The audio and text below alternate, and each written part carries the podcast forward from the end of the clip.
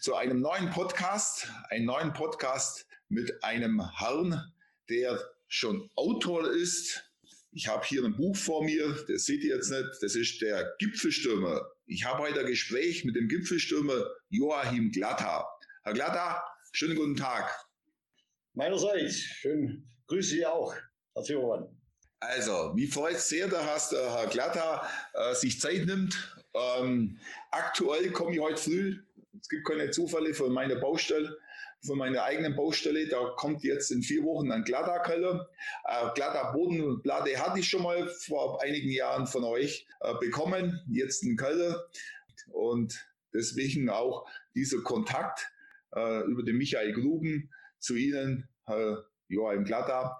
Und der Michael Gruben hat mir dann das Buch zugeschickt, der Gipfelstürmer. Und ich habe dann mit Begeisterung das eingelesen. Ich bin, gib's zu, nicht komplett gelesen, aber eingelesen und äh, habe gedacht, das ist ein wahnsinniger, positiven, Herr Glatter, äh, gesagt, den brauche ich für meinen Podcast und jetzt sind wir schon zusammen und das freut mich sehr und das ehrt mich.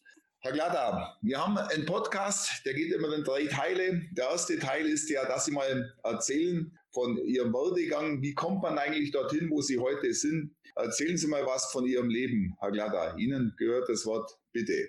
Und so will ich mich mal bedanken. Somit gehören Sie ja zu einer großen, zufriedenen Glatter-Familie, der Glatter-Kunden. Wir haben im Jahr über 6000 Kunden, die Bodenplatte und Keller bei uns bauen. Und somit, wenn Sie schon das zweite Objekt bauen, gehe ich davon aus, gehören Sie auch zu unserem sehr, sehr zufriedenen, zufriedenen Kundenstamm. Dafür möchte ich mich bei Ihnen bedanken. Ja, bitte, bitte, ja.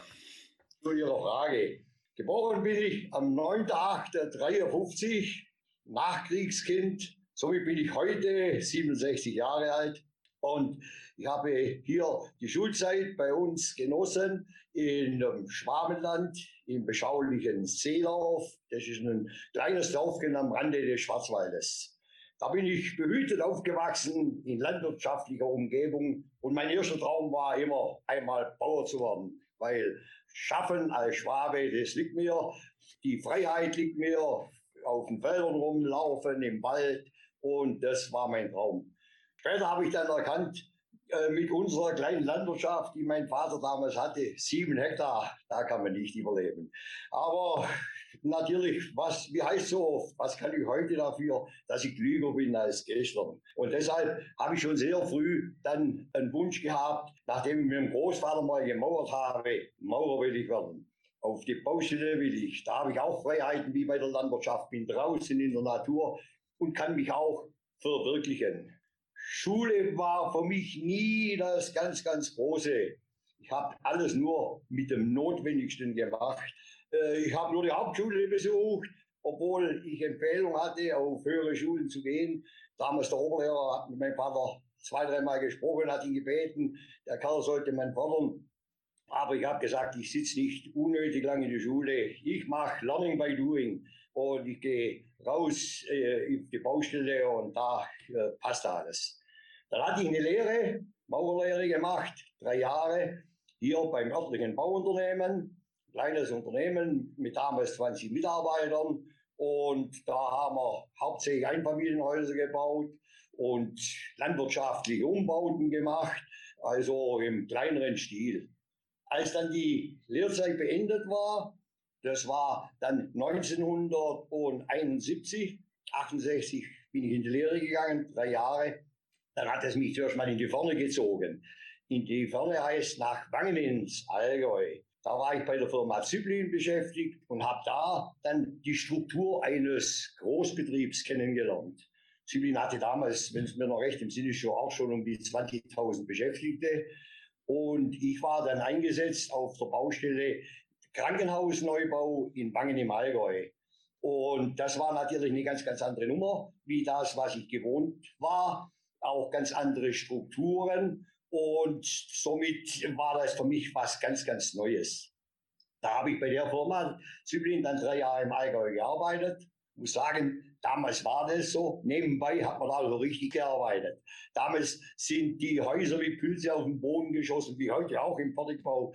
Aber die Bauunternehmen hatten zu wenig Beschäftigte. Und dann war es für Feierabendfirmen, die ich praktisch, wo ich eins dann hatte, mit Mitarbeitern der Firma Ziblin, sehr leicht an Aufträge zu kommen. Wir haben dann im Jahr so um die zehn Einfamilienhäuser in Massivbauweise hochgezogen, also Keller gemauert, Wände hochgemauert, bis Zimmermanns fertig und dann auf die nächste Baustelle. Das hat richtig Spaß gemacht und ich habe da den Drang zur Selbstständigkeit gemerkt. Ich habe dann gemerkt, äh, Menschenskinder hier selbstständig arbeiten, äh, das kommt ihr entgegen. Musste dann managen, Material bestellen und äh, koordinieren. Am Abend haben wir meistens gearbeitet und samstags natürlich immer bis abends 7, 8 Uhr. Und dann ging es zum Tanz. War ja ein junger Kerl noch damals. Allgäu genießen und die Berge genießen nebendran am Sonntag. Und so war das damals. Da habe ich auch äh, hier mein Hobby kennengelernt. Bin dann öfters in die Berge gegangen, Vorarlberg, habe dann ein bisschen Kurs gemacht im Klettern und habe dann schon schöne Touren gemacht und habe da die Liebe zu den Bergen entdeckt. Wobei da später dann erst richtig zum Ausbruch kam. Und äh, aber damals äh, war einfach nicht mehr drin.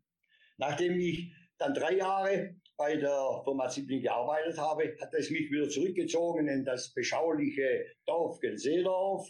Und da habe ich äh, dann bei einem mittelständischen Betrieb angefangen, äh, eine Firma mit 150 Beschäftigten, die auch schon größere Objekte gemacht haben und die äh, nicht mehr nur im Einfamilienhaus wie mein Lehrbetrieb, sondern äh, wie die Firma Ziblin schon Turnhallen gebaut haben, äh, auch mischbauweise im Straßenbau tätig waren, Ortsdorffahrten gemacht. Und da äh, wurde ich dann gleich, nachdem ich bei Ziblin äh, als höherer Facharbeiter verabschiedet wurde, habe ich hier gleich eine Stelle als Vorarbeiter bekommen, habe mich da sehr schnell hochgearbeitet. Nach einem Jahr hatte ich schon äh, 23 Leute unter mir und habe dann größere Baustellen bewerkstelligen können. Ich habe in der Zeit, wo ich dann bei dieser Betrieb war, das waren fünf Jahre, habe ich zwei Turnanlagen gemacht, das Polizeigebäude an der Autobahn in Zimmern und zwei Ortsdurchfahrten. Die Ortsdurchfahrten mit allem dabei, Stützmauern, die gebaut worden sind. Damals hatten wir Ställe umgebaut. Die Bauern im ländlichen Raum, die hatten überall noch einen Stall und eine alte Miste, obwohl da später nicht mehr Mist reingekommen ist, aber wurde gebaut, wurde bezahlt und das äh, war dann eine Kombination zwischen Hochbau und Straßenbau. Da habe ich dann gemerkt, Mensch, wenn du weiterkommen willst, dann musst du jetzt einen Meister machen. Und da ich im Straßenbau schon tätig war, war es dann möglich, den Straßenbaumeister. Den konnte ich in Abendschulen, zuerst mal das Kaufmännische über ein Jahr und dann äh, in zweimal vierteljährlichen Winterschulen das Praktische erlernen. Und somit hatte ich 1980 meinen ersten Meisterbrief, den Straßenbaumeister. Und dann habe ich auch gesagt, so, jetzt ist Zeit gekommen, jetzt kann ich mich selbstständig machen. Ich habe dann mit kleineren Baustellen begonnen und äh, habe dann äh, mal Flaschenarbeit gemacht, habe einfach reingenommen, was möglich war. War mehr oder weniger ein, ein Mannbetrieb mit zwei Rentnern und äh, geringfügig Beschäftigten noch dabei. Habe dann aber nach einem Jahr gemerkt, 80 war schon Baukrise. Die beiden Baufirmen, die wir im Ort hatten, die hatten selber ganz wenig Aufträge. Mein früherer Lehrmeister, Georg Moosmann, ist sogar zu mir gekommen und hat gesagt, Joachim, das kann nicht gut gehen. Wir haben keine Arbeit, wir machen zurzeit ruinöse Preise und jetzt kommst du noch und baust ein drittes Baugeschäft auf. Da habe ich ihm Georg gesagt, Georg, ich, wir werden sicher nicht Konkurrenz werden. Ich suche einfach einen eigenen Weg.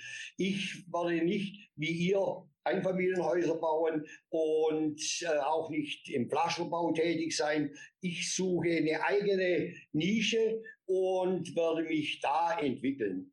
Und da kam mir entgegen, dass damals der Fertigbau, der Holzfertigbau, noch äh, ganz schwierig hier zusammengearbeitet hat mit traditionellen Firmen. Und diese traditionellen Baufirmen, auch wie mein Lehrbetrieb zum Beispiel, die hatten nicht viel Interesse, nur einen Keller zu bauen weil die wollten ganze Objekte bauen. Die haben sogar damals noch sehr stark gegen das Holz geschossen. Die haben gesagt, was will man so eine Pappe, Pappkiste da und mauert oben weiter. Wenn ich den Kran schon stehen habe, dann hören wir doch beim Keller nicht auf. Und da habe ich eine große Nische gesehen und dachte, hier muss ich reinstoßen. Hatte dann hier gleich mit einem regionalen Fertighausbauer, Holzfertighausbauer, erste Kontakte und erste Kooperation geschlossen. Und von den beiden Firmeninhabern wurde mir damals deutlich gemacht und wurde mir auch klar gemacht, äh, Joachim, wenn du hier in diesem Segment dich spezialisierst, dann wirst du in Zukunft keine Sorgen haben. Dann äh, kannst du Keller bauen ohne Ende. Weil wir haben große Probleme mit den traditionellen Firmen. A, sind sie nicht termintreu und B, äh, äh, machen sie gerade, was sie wollen und machen noch unser Produkt schlecht. Und das war für mich dann die Chance, hier zu beginnen. Ich habe vom ersten Tag an immer gesagt, Beton gehört in die Erde und über der Erde gehört Holz. Und das war meine Devise und diese Devise ist heute noch so im Ein- und äh, Zweifamilienhausbereich, auch schon beginnend im Mehrfamilienhausbereich. Und das war im Prinzip der Start der Erfolgsgeschichte, die wir dann gestartet haben und wo wir heute immer noch auf dem Weg nach oben sind. Wahnsinn, also Wahnsinnsgeschichte, ja. Und äh, eigentlich genial, weil gerade äh, im Unternehmertraining äh, wird das öfters thematisiert. Das Thema EKS, Engpass-konzentrierte Strategie, heißt ja, äh, klar, wie Sie es gemacht haben, Spezialisierung. Ja. Und Spezialisierung ist immer was für Mutige. Warum? Weil die meisten Angst haben, ja, wenn das nicht mehr läuft, dann habe ich was anderes. Aber genau das Gegenteil ist der Fall und Ihr Weg äh, gibt ja dem Ganzen recht. Also hervorragend. Genialer Weg, ja, super. So, jetzt mittlerweile, Sie sind jetzt nicht mehr der Drei-Mann-Betrieb. Sie haben äh, einige Mitarbeiter. Jetzt, äh, jetzt sind Sie angekommen. Erklären Sie äh, oder den Zuschauern oder Zuhörern, Hörern, wie groß seid ihr? Was macht ihr? Wo seid ihr überall vertreten? Erklären Sie mal was zu dem Ist-Zustand jetzt. Ja, ja, natürlich sind wir jetzt nicht mehr der Kleinbetrieb. Äh, wir gehen grundsätzlich nicht auf ausgetretenen Pfaden. Wir suchen immer einen eigenen Weg. Dann hinterlassen wir die eigene Spur. Ich hatte auch nie Angst, mich auf ein Produkt zu konzentrieren.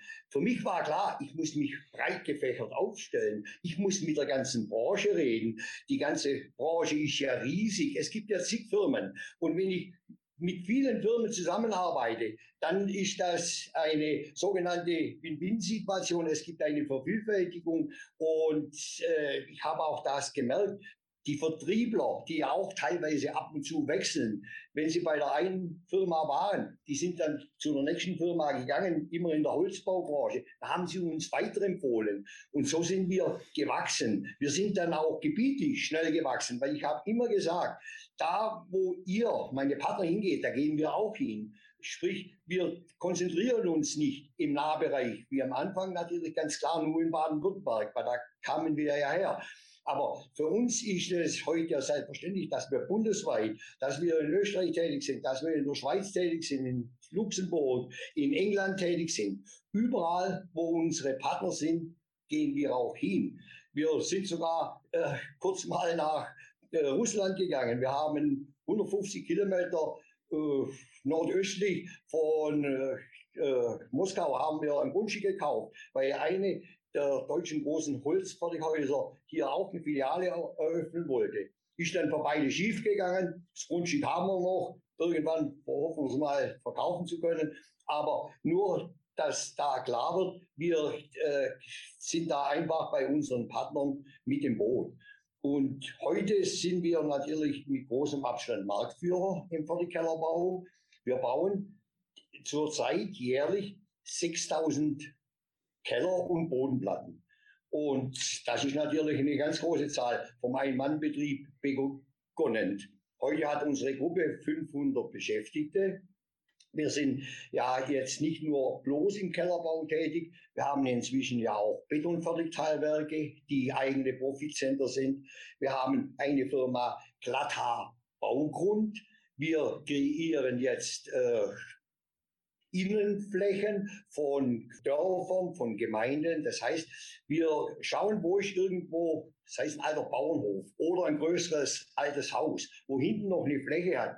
Das entsorgen wir, machen dann einen Bebauungsplan und bieten es dann unseren Partnern an. Das ist die Glatter Baugrund. Glatter Star Wars ist auch inzwischen entstanden aus unserem Konzern heraus. Glatter Star Wars sind betongebundene Natursteinwände, die wir äh, fertigen für den Infrastrukturbau, aber auch für den Straßenbau. Wir haben jetzt viele große Objekte, in Passau zum Beispiel, äh, Projekte mit mehreren Millionen, wo wir praktisch unsere Wände, die wir im Werk fertigen, mit Steinen belegen, dann auf die Baustelle bringen und da vor Ort mit dem Fundament vergießen. Wir arbeiten da gerade andersrum. Normal bei einer Stützmauer, traditionell, wird zuerst das Fundament gegossen, da kommt die Schalung und dann wird die Schalung ausgegossen. Später, wenn Verblendung kommt, kommt die Verblendung hin, wird von außen gemauert. Das behindert den Straßenbau enorm. Und das war meine Idee, hier da ein Produkt zu entwickeln, wo wir im Werk Wände bis zu 40 Tonnen herstellen, Einzelwände, dann auf die Baustelle bringen, äh, auf dem vorbereiteten Fundament, sprich wenn die Sauberkeitsschichten aufstellen, verankern und dann kommt die Armierung des Fundamentes rein und wird dann vergossen. So haben wir Bauzeitenreduzierung von bis zu 80 Prozent und somit auch Staureduzierung. Dann haben wir die Glattar Bauakademie. Was ist die Glattar Bauakademie? Die Glattar Bauakademie bildet Mitarbeiter aus, meist osteuropäisch, die die Sprache nicht beherrschen und auch unsere Kultur vielleicht manchmal nicht ganz so verinnerlicht haben. Die sind dann bei uns vier Tage auf der Baustelle, immer begleitet von einem Projektleiter und sind dann eineinhalb Tage am Freitag und am Samstag in der Schule, wo Sprache gelernt wird, wo Planlesen gelernt wird. Und so sehen wir in die Zukunft, weil jeder weiß ja, der deutsche Bauarbeiter stirbt aus. Wenn ich noch zurückdenke an meine Jugendzeit bei uns im Dorf, wir hatten 2000 Einwohner, da hat jeder Zweite entweder auf dem Bau oder auf der Landwirtschaft gearbeitet. Heute arbeitet auf dem Bau fast keiner mehr. Und in der Landwirtschaft sind es auch nur noch drei Bauern, die wir haben. Der Kleinbauerntum hat sich ja verübrigt mit den heutigen großen Maschinen und mit dem äh, heutigen Equipment, das man hat. Ähm, Bauer, würde ich mal sagen, unter 300 Hektar kann ja fast gar nicht überleben. Und so ist überall sind Konzentrationen stattgefunden und ganz große Konzentration und eine Veränderung hat der Bau mit sich gebracht. Hin zu Industrialisierung. Wir sind heute ja kein Bauunternehmen mehr, wir sind ein Industrieunternehmen. So wie auch die Fertigbaubranche, die Holzfertigbaubranche hat sich industrialisiert. Es ist nicht mehr wie früher die äh, Pappkartonkiste. Wir haben auch jetzt im Holzfertigbau einen Namen uns erarbeitet. Wir haben eine super Architektur. Es gibt nichts, was man nicht herstellen kann. Geht nicht, gibt's nicht mehr. Und deshalb wird der Holzfertigbau in den nächsten Jahren weg vom äh, Markt stärker wachsen wie der traditionelle Bau. Weil der traditionelle Bau, der kleine Bauunternehmer draußen, der noch Stein auf Stein mauert, wird irgendwann ein Relikt der Vergangenheit sein. Weil einfach keine Leute mehr bereit sind, auf die Baustelle zu stehen, zu mauern, bei jedem Wetter, in gebückter Lage. Und das ist nicht mehr attraktiv. Ja, da sehen wir eindeutig ja schon Tendenzen in den Wachstum. Ja, und das finde ich ja hervorragend, was ihr macht, dass ihr Leute ausbildet, ja, äh, äh, und quasi den Engpass, was ja viele haben. Viele sagen ja, ich kriege keine Mitarbeiter mehr auf die Baustelle, was ihr ja perfekt jetzt löst durch diese Akademie und äh, sagt, okay, was ist der Engpass eigentlich bei den Personen, dass die A, die Kultur, die Sprache lernen, die natürlich auch die fachlichen Komponenten, äh, den Plan, also hervorragend, ja. Und äh, das heißt jetzt, Glatter haben jetzt ein paar äh, Dinge, Baulandentwicklung, so habe ich das mitgekriegt, ja. Äh, dann äh, die Geschichte äh, geht ja dann noch weiter. Ihr habt ja noch andere Unternehmen. Ich habe das mal in dem Buch gesehen, da gibt es eine Holding und darunter stehen ja einige andere Unternehmen, also nicht bloß noch das da. Das ist ja verrückt, was da noch alles dazukommt. Ja. Das ist richtig. Was, da gibt es dann noch was da, dazu, äh, aber da können wir ja nicht, dass wir das Thema dann verfehlen, weil ja das auch äh, nicht bloß Bausachen sind, da Emotion noch Was machen, machen Sie denn da? Erzählen Sie mal da was mal kurz dazu, Herr Glatter. Ich äh, kann Ihnen zu Emotion gleich was sagen, aber wir haben ja noch von in der Baubranche noch Firmen, aber jetzt zeige ich Ihnen zu Glatter Emotion. Da ja. war folgendes. In der Welt am Sonntag, die ich ja gerne sonntags immer lese, das ist meine Sonntagslektüre. Da kam vor vier Jahren äh, ein ganzseitiger Artikel, Glatta, äh, Evum. Was ist Evum? Evum ist ein kleines, kuscheliges Elektrofahrzeug, ein Kommunalfahrzeug, äh, entwickelt für Afrika. Ein Allradfahrzeug mit einer Tonne Nutzlast und äh, voll elektrisch dass äh, in den abgelegenen Gegenden von Afrika, zum Beispiel Nairobi, äh, außerhalb 20, äh, 30 Kilometer gibt es kleinbäuerliche äh, Strukturen, die können aber ihre Produkte nicht auf den Markt in die Stadt bringen. Und da war eine Forschungsgruppe, TU München dabei, hier ein Auto zu entwickeln für Afrika. Das war da entwickelt und da haben die Gründer die zwei äh, Invest äh, Gründer, die unter der TU gearbeitet haben, Investoren gesucht. Waren damals 5 Millionen Euro und äh, hier, um das Auto jetzt in die Serienfertigung zu bringen. Ich habe mich dabei gemeldet bei den beiden und habe denen klargemacht, ihr werdet sehr schnell von den Großen der Branche wahrscheinlich passiert werden und dann habt ihr als Gründer nicht mehr viel zu sagen. Ihr braucht einen wie mich, habe ich denen gesagt, ein väterlicher Freund, ein Mann ja. mit Erfahrung, der hier auch äh, noch äh, Vertriebserfahrung hat und nimmt mich als Investor. Waren dann mehrere Gespräche und wir haben uns dann äh, getroffen und haben dann per Handschlag die Sache besiegelt. Und da sind wir jetzt heute sehr stark involviert. Wir setzen da auch Akzente. Ich habe dann gesagt, dieses Wägelchen äh, braucht man mindestens so stark wie in Afrika auch in Europa. Und das ist jetzt auch so. Wir haben jetzt praktisch die Vertriebsstruktur äh, hier in Baden-Württemberg und Bayern haben wir mit Glatta Emotion haben wir an uns gezogen, sind jetzt in der Entwicklung des Fahrzeugs mit involviert und wir machen jetzt dieses Fahrzeug für die Handwerker einmal Abroller kommt drauf, einmal Absetzer mit äh, Mulden. Jetzt bauen wir schon Steiger auf, ein Schnee, äh, ein Besen bauen wir vorne hin, ein äh, Schneeschild bauen wir hin. Also wir sind da jetzt richtig gut drin im Geschäft und Afrika-Geschäft lassen wir jetzt momentan mal außen vor. Wir wollen in Europa jetzt zuerst mal das Wägelchen richtig zum Laufen bringen. Wir haben jetzt die Serienproduktion gestartet im Anfang Januar und haben unwahrscheinlich gute Anfragen, weil momentan ist ja Elektromobilität in allen Munden.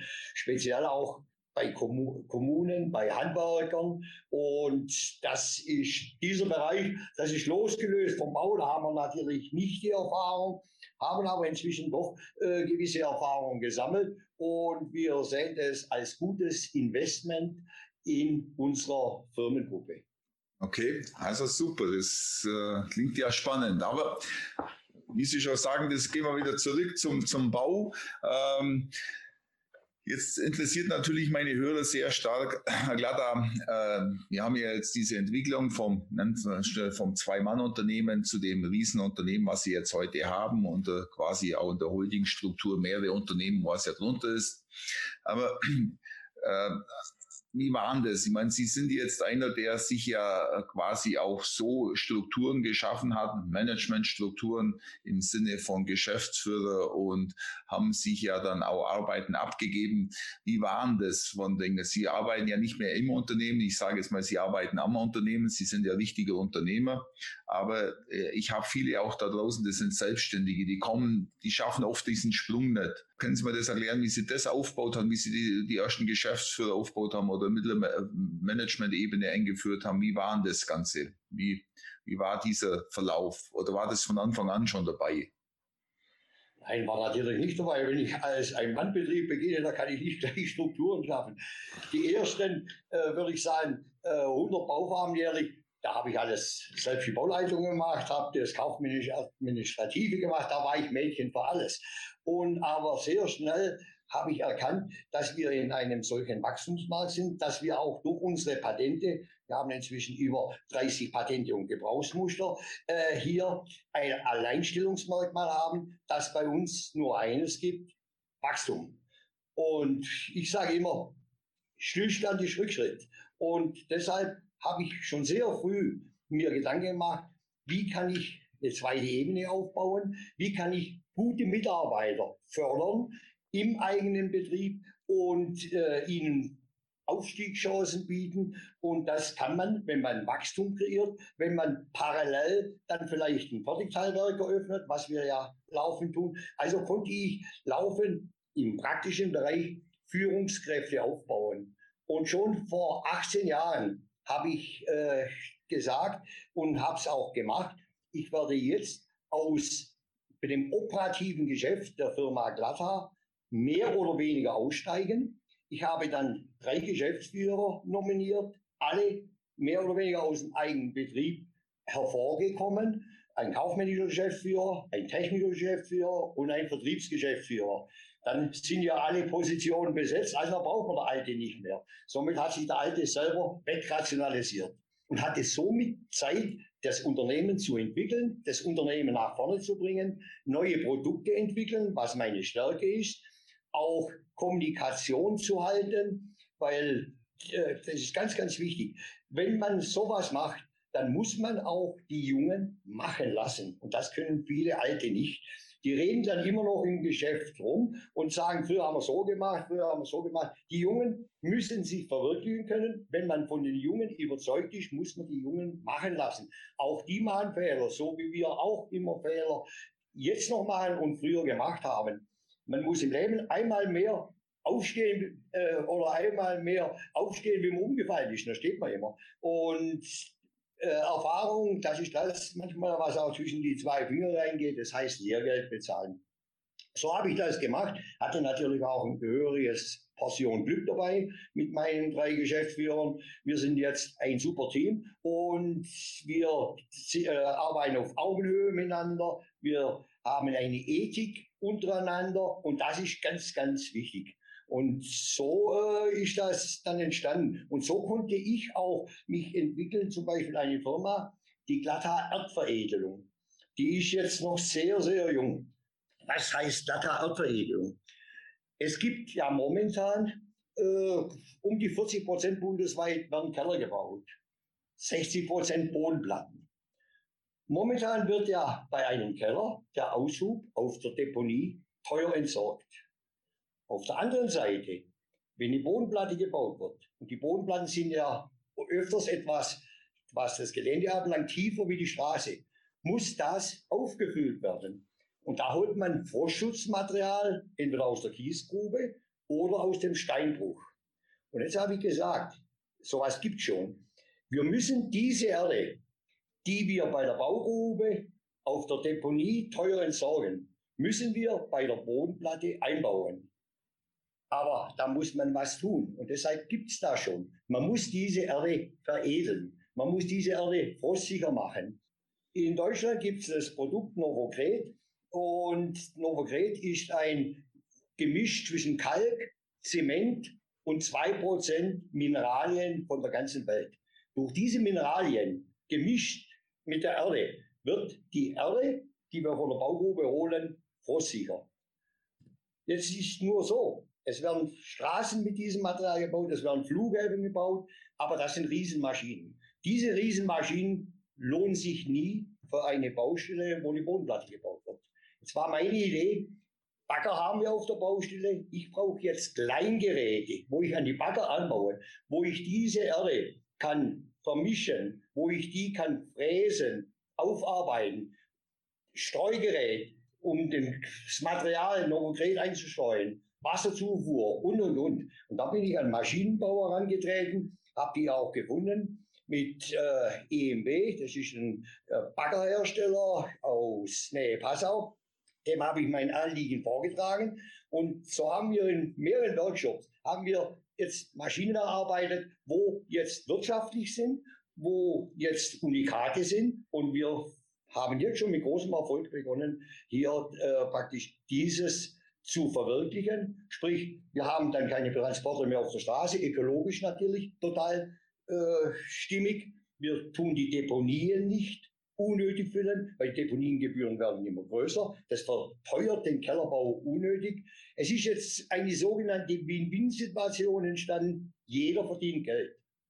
Der Bodenplattenbauer verdient Geld, weil er halt der Bodenplattenbauer verdient Geld. Er muss nicht teures Material kaufen aus der Gießgrube. Und der Bauherr von der Baugrube, vom Keller, der muss nicht teuer entsorgen. Die bringen wir zusammen. Mit unseren 6000 Baufarben können wir das gut. Und das ist eine gute Sache. Ich kriege jetzt sogar schon erste Neubaugebiete. Das heißt, ich war unlängst bei einer Vorstellung, wo ein Neubaugebiet veröffentlicht, habe da eine Plattform bekommen in der Turnhalle hier, trotz Corona, ein Referat zu halten. Und ich gehe davon aus, wir werden viele, viele Bauern jetzt finden, die hier sagen, das macht Sinn. Wir gehen zu der Firma Glatta, lassen uns da beraten und äh, bleiben bei dieser Erdbörse irgendwo mit der Firma Glatta verbunden. Perfekt. Also perfektes Konzept. Also jeder spart denke ich jetzt mal, war das, äh, was Sie sagen wollten, weil wer der eine das, äh, was man aushebt, dann auf der anderen Seite wieder einbringen kann. Und also genial, ja. Also sehr gut. Glatter, ich meine, das ist ja gerade in der heutigen Zeit mit Ökologie, sind Sie ja genau im Zeitgeist mit dem Konzept und gerade, äh, was Sie sagen mit äh, Deponien, ich habe ja mit bei den Baunebenkosten heute, bei, bei Deponiekosten muss man heute was einrechnen, das ist ja der Wahnsinn, ja. Äh, wird ja immer mehr, wird ja nicht weniger. Ja, heute, früher haben wir die Kiesgruben gehabt und hat Geld verdient, das Kies äh, rausnehmen. Heute verdienen die Kiesgrubenbesitzer ja mehr Geld, wenn sie da wieder Deponie draus machen und dann den Dreck wieder reinbringen. Also verdienen ja immer doppelt. Ja. Gut. Okay, wir gehen vollkommen recht. Ich habe einen guten Freund, der ist auf der Alp oben, hat einen Steinbruch da. Der hat mir gesagt, irgendwann werde ich den, das Steinbruchmaterial verschenken, dass ich schnell eine große Grube kriege, weil ich kriege mehr Geld für die Erde einfüllen wie für Schottermaterial, das ich aufarbeiten muss, wo ich große Maschinen brauche, große Geräte äh, zum Rausfahren. Deshalb ist dieses Produkt Data Erdveredelung genau zur richtigen Zeit gekommen. So wie auch äh, mein momentan neuestes Produkt durch die Glatta Emotion Elektromobilität äh, wissen wir ja, Ladestationen sind immer weniger. Und wir sind jetzt gerade dabei, äh, haben den ersten Prototyp gebaut und das wird äh, sehr schnell kommen. Wir bauen jetzt Carports, sehr, sehr günstig und wo wir oben Photovoltaik drauf machen und dann äh, hier Ladestationen dieses Carport an, einbauen und äh, um so hier auch der Ladesituation etwas Entspannung zu geben. Das nächste, wir werden dann diese Carports auch noch als Garagen anbieten. Dazu haben wir, da haben wir die Exklusivität für ganz Deutschland. Da gibt es eine Box, stellen Sie vor, eine Wanne, die ist äh, 2,20 Meter lang, 1,50 Meter breit und 30 Zentimeter hoch. Die hängt dann an der Decke dran, äh, an vier Gurten, die lasse ich runter und kann sie befüllen, kann Fahrräder reinlegen und irgendwas Equipment und dann äh, mit Fernbedienung äh, die Gurten äh, werden sie wieder hochgezogen und hängt dann unter der Decke 30 Zentimeter äh, runter. Ist immer noch genügend Platz, um das Auto reinzustellen. Ich habe zusätzlichen Stauraum, weil Stauraum ist immer wichtiger. Kunden, wo nur Bodenplatten bauen, haben immer zu wenig Stauraum und können da, damals die bundesweit die Exklusivität für diese kleinen äh, Wannen da und für das ganze Equipment, was da dabei ist. Ich sehe da also eine große Chance hier, ein neues Produkt zu fertigen, das wir in unseren Werken dann fertigen und draußen kostengünstig unseren Partnern der Fertigbaubranche anbieten können. Sie sehen, Stand ist wieder Rückschritt, wie ich schon sagte. Also der Wahnsinn, was Sie jetzt hier innerhalb jetzt der letzten paar Minuten wieder hinhauen, was Sie alles noch machen und wie innovativ. Aber das ist ja absolut so, ich das raus, dem geschuldet, dass sie jetzt seit 18 Jahren äh, raus sind aus dem operativen Geschäft und natürlich die Zeit äh, und äh, haben für diese kreativen Ideen, ja, die sie natürlich einbringen. Ja. Ähm, der Michael hat mich schon vorgewarnt, der hat dann gesagt, auch wenn unser Chef dann mal länger im Urlaub war und wenn der wieder zurückkommt, dann wird es wieder verrückt, dann kommt er mit seinen Ideen und dann müssen wir wieder spuren und umsetzen. Aber im Positiven hat er das gemeint, äh, jetzt kann ich ihn gut verstehen, ja. Meine Mitarbeiter haben schon gesagt, hoffentlich geht Corona bald zu Ende, dass der Kerl wieder raus kann, dass er mal wieder in die Berge kann, wieder zum Bergsteigen und sonst was. Ich habe meinem letzten Führungsmeeting gesagt, äh, zu meinen Führungskräften, ich habe gesagt, ich arbeite jetzt für die Hälfte, bewege aber das Doppelte. Und deshalb gebe ich auch Tipps den Führungskräften. Viele Führungskräfte, die äh, sind überladen vom Tagesgeschäft. Die können nur reagieren und nicht agieren. Ich habe mir Zeit geschafft zu agieren. Ich treibe Sport und da denke ich natürlich immer an die Firma, ist ganz klar, aber ich bin draußen in der Natur und ich habe tatsächlich Auszeiten. Die habe ich beim Bergsteigen und was ja äh, eines meiner größten Hobbys ist, steht ja in meinem Buch drin. Ich habe alle Berge, die höher sind wie 4000 Meter in Europa bestiegen. Das sind 63. Ich war aus Asien auf jedem Kontinent auf dem höchsten Berg äh, Asien ist ja der höchste, der Mount Everest. Everest. Da war ich nicht drauf, wollte ich immer mal noch drauf, aber ich unterstütze nicht äh, hier äh, praktisch äh, so einen Massentourismus. Irgendwann trägt man, trägt man da nur einen 90-Jährigen hoch, der 200.000 auf den Tisch legt, um einen Rekord zu schaffen. Nein, mein höchster, den ich bestiegen habe, auch mit eigener Kraft und ohne fremde Hilfe, das war der Aconcagua. Der ist der höchste Berg außerhalb Asiens. Äh, und der hat ganz knapp 7000 Meter. Da liegt zwischen Chile und Argentinien. Das ist ein Berg, das ist kein Modeberg. Und da ist man auch oft noch alleine. Am Mount Everest, an manchen Stellen, da muss man ja die paar Tage, wo es überhaupt möglich ist, muss man ja Schlange stehen. Und das alles für viel Geld. Der Berg wird vermüllt und wie gesagt, nur Massentourismus pur hat mit Bergsteigen nichts mehr am Hut. Äh, das gibt so viele schöne Berge in Europa, wo über 4000 sind. Muss nicht unbedingt das Matterhorn sein. Nebendran Zinal-Rothorn. Da ist man manchmal echt alleine am Berg, oben dann am Gipfel und das ist ein Gefühl. Ich habe letztes Jahr ja äh, ein paar 4000 wieder bestiegen, habe junge Leute mitgenommen, habe die geführt und denen gezeigt, auf die Gefahren hingewiesen, durch was Gletscherspalten mit sich bringen, was Felskletterei anbelangt. Ist immer noch ein super Hobby für mich, kann immer noch senkrecht hochklettern. Natürlich lasse ich jetzt gerne mal die Jungen voraus, lasse die die Sicherung machen und der Alte wackelt dann hinterher, gesichert vom Seil. Und, aber die Erfahrung, äh, die kann einem keinen nehmen. Und das ist das Höchste, wenn man dann auf einem Gipfel steht. Die hohen Berge, ich habe es auch geschrieben, äh, alles was über 4000 ist, da gehör, äh, ich, da gehen wir einfach hin, um den Erfolg zu haben. Sprich Aconcagua. Ich habe mich da oft gefragt, warum tust du das an? Die Luft ist dünn, man geht ja ohne Sauerstoff auf 7000 und über 8 geht ja, gehen ja viele inzwischen. Der höchste Berge ist ja alles möglich, was noch vor 50 Jahren undenkbar war. Aber hat sich alles entwickelt.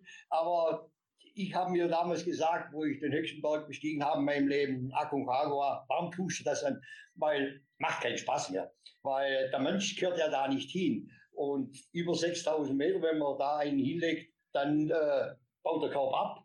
Irgendwann vier, fünf Wochen oder sieben Wochen ist man tot, ohne dass man was tut, weil einfach die Luft zu dünn ist.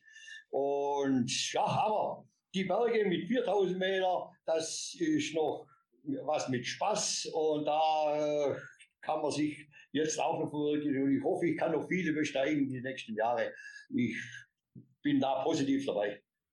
Also so wie Sie jetzt, ich oder wie ich Sie jetzt erlebe, äh, kann ich Ihnen sagen, ja, da gibt es noch 50 Jahre, haben Sie noch vor sich. Ja, das ist ja der Wahnsinn, wie Sie sprudeln mit 67. Ja. ja aber ich sage eins, ich sage Ihnen eins, Bergsteigen hat mit Unternehmertum viel zu tun. Ja. Weil überall äh, geht man Risiken ein. Oder überall, man überall lauern Gefahren. Und man muss diese Gefahren bewusst ins Auge sehen. Man muss vielleicht auch einmal am Berg, wie beim Unternehmertum, mal quer gehen, vielleicht mal die Tour abbrechen. Wenn man sieht, es wird einfach zu riskant, es wird zu steil, dann muss man einfach besonnen vorgehen. Weil wenn man wieder ein alter Bergsteiger wird, muss man ein besonnener Bergsteiger sein. Und das gleiche ist mit Unternehmertum. Man braucht immer ein Ziel. Beim Berg ist das Ziel der Gipfel. Und im Unternehmertum ist das Ziel zufriedene Mitarbeiter, erfolgreich muss man sein, wenn man auch gerne immer redet, äh, nicht äh, vom Geld, aber Geld ist nun mal wichtig, man braucht Geld zum Investieren. Nur ein gesundes Unternehmer, Unternehmen kann weiter wachsen und deshalb sind da viele, viele Parallelen und man kann vieles miteinander vergleichen. Absolut, absolut, ja. Also überall. Ja, Sport.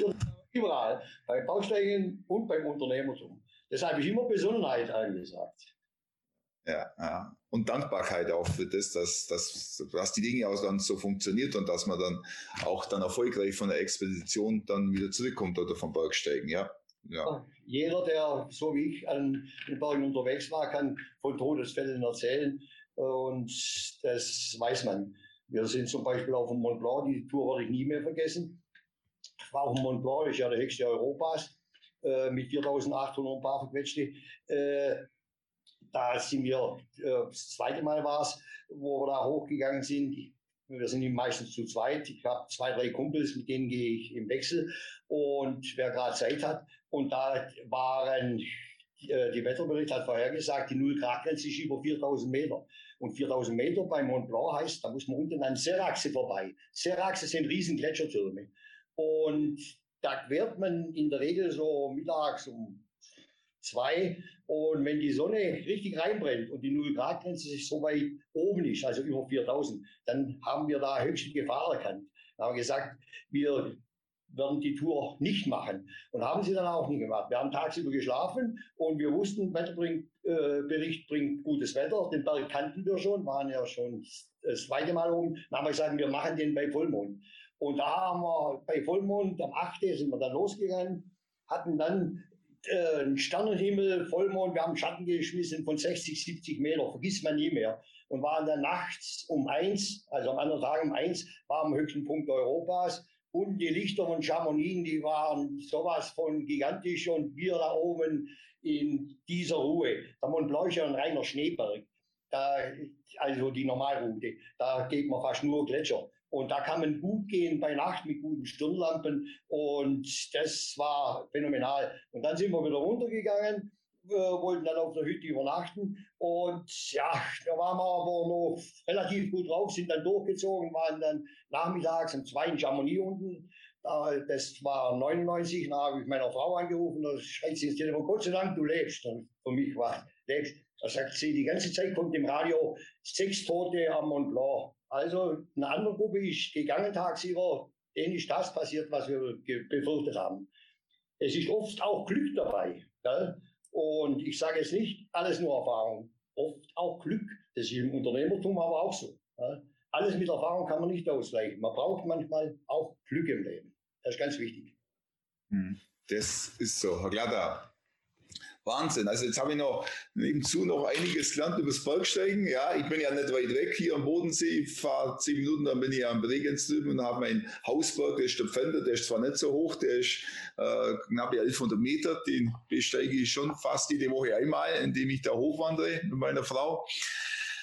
Ähm, aber ja, Höheberge habe ich auch schon gehabt, aber nicht noch kein 4000er. Äh, hervorragend, ja, Wahnsinn auf der Fitzbrunn, das ist einer meiner Lieblingsberge, das ist der höchste in Vorarlberg, der ist hinten äh, am Ende des Montafonerstal. Da gehe ich da war ich mindestens schon 40 Mal oben und da nehme ich gern auch Führungskräfte mit und Freunde mit, weil das ist ein Berg, da ist alles drin. Da ist Gletscher drin, das ist der Ochsenthaler Gletscher, der man hochgeht und dann geht man über das Wiesganer Grätle. Momentan kann man es nicht mehr so besteigen, weil der Gletscher ist schwer zurückgegangen. Jetzt steht man vor einer glatten, ganz senkrechten Wand. Jetzt geht man aber ein bisschen rechts über den Ochsenthaler und dann durch die Fitzbuin-Scharte, dann hoch auf den Gipfel.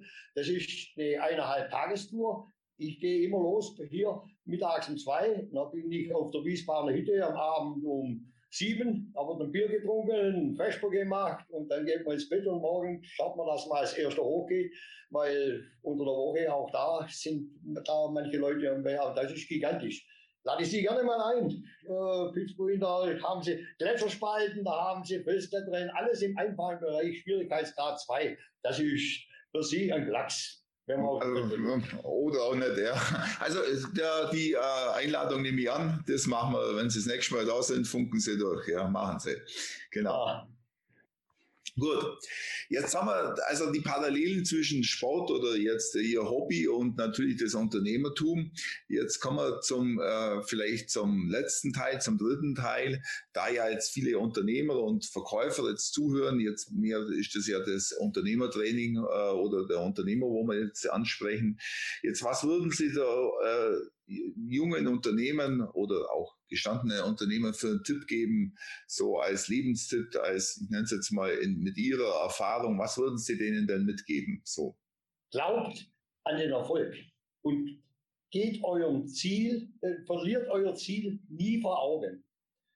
Jeder braucht ein Ziel, habe ich ja schon gesagt.